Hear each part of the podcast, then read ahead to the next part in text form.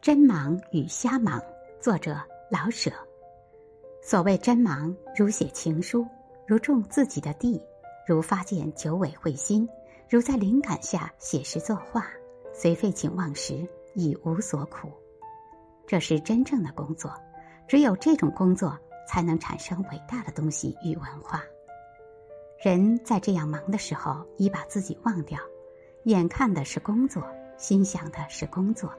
做梦梦的是工作，便无暇计及利害金钱了。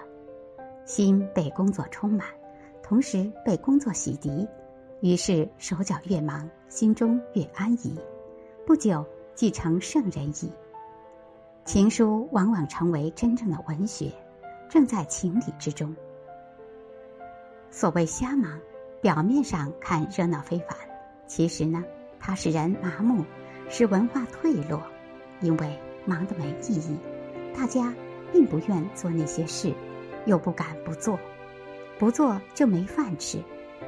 在这种乱忙的情形中，人们机器般的工作，忙完一饱一睡，或且未必一饱一睡，而半饱半睡。